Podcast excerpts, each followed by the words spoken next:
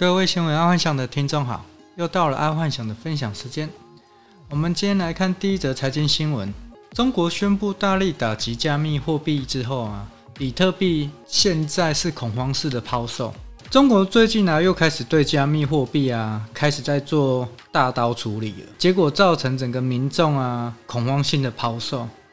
但爱幻想觉得啊，会造成比特币恐慌的抛售，是因为马斯克。而不是因为中国，中国只是压垮骆驼最后的一根稻草，但点火的绝对是马斯克。这种行为在商业或社会上是蛮常见的，就好像上个月嘛，那技师工会如果没去找范云立委关说施加压力的话，根本就不会通过改成三天的隔离方案。也就是因为改成三天的隔离方案。而造成现在台湾的疫情破口，范云就是那个压垮骆驼的最后一根稻草。所以，到底是放火的不对，还是那根稻草不对？其实这很难讲，但它绝对是有因因果关系的。好，再来娱乐新闻：绿委批侯友谊瞎忙装忙。绿委啊，忙着批侯友谊对于防疫处理不好，但整个台湾疫情中心才是属于中央管的。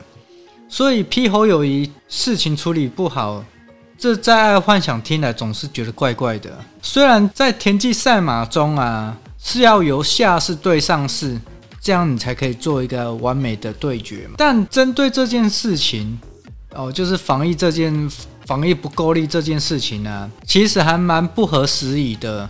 就是说，他民进党为了要转移目标，然后去做田忌赛马这一种动作，然后就是围魏救赵嘛。因为现在已经火已经烧到卫福部这一边了，然后再烧上去，可能就是行政院，然后再上去，可能就总统。所以用下士对上士这种招数啊，其实不蛮不符合时宜。爱幻想就把这条新闻当做娱乐新闻看的，把它当娱乐新闻看，其实就蛮合理的。好，再来运动新闻，五抢一。改到墨西哥，台湾退赛。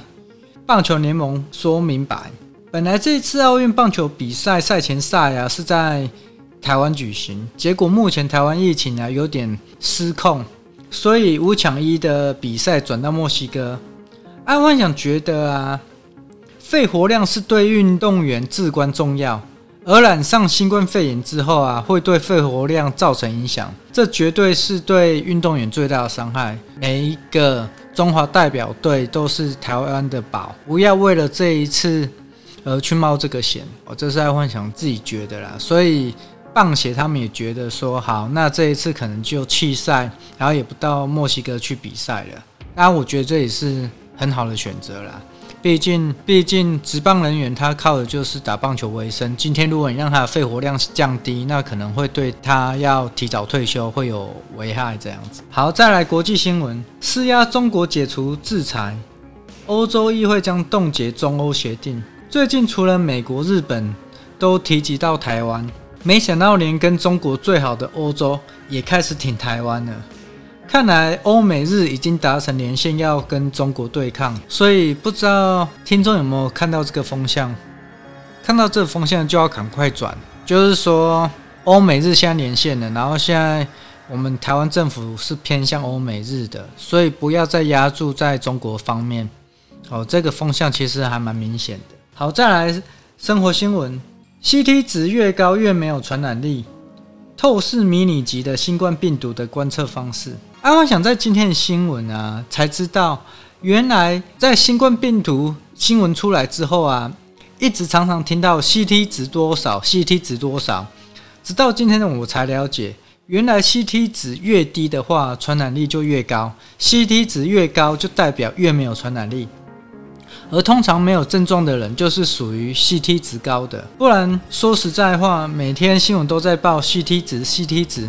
还真的不知道 CT 值到底是什么，因为新闻一直报哦，这个人的 CT 值多少，这个人 CT 值多少，说实在还真的有点不太了解。哦，现在就了解了。好，再来健康新闻：远距通讯诊疗二点零，台北医院开放十三科别供民众线上看诊。这个新冠疫情改变了整个全球，台湾一直以来对于远距医疗都是最为抗拒的，所以才会造成城乡医疗服务差那么多。但经过这一次疫情的洗礼啊，远距医疗应该会成为显学。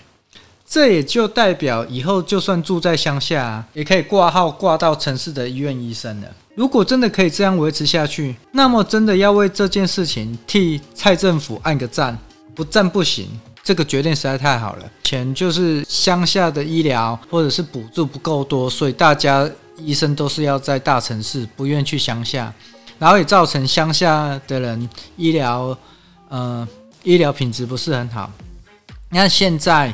哦，可以做远距医疗，那就代表其实住乡下跟住城市就没有差别了。这个是一个非常好的一个进步点。再来科技新闻，抖音求职功能，短影音市场蓬勃发展，抖音的用户持续在成长。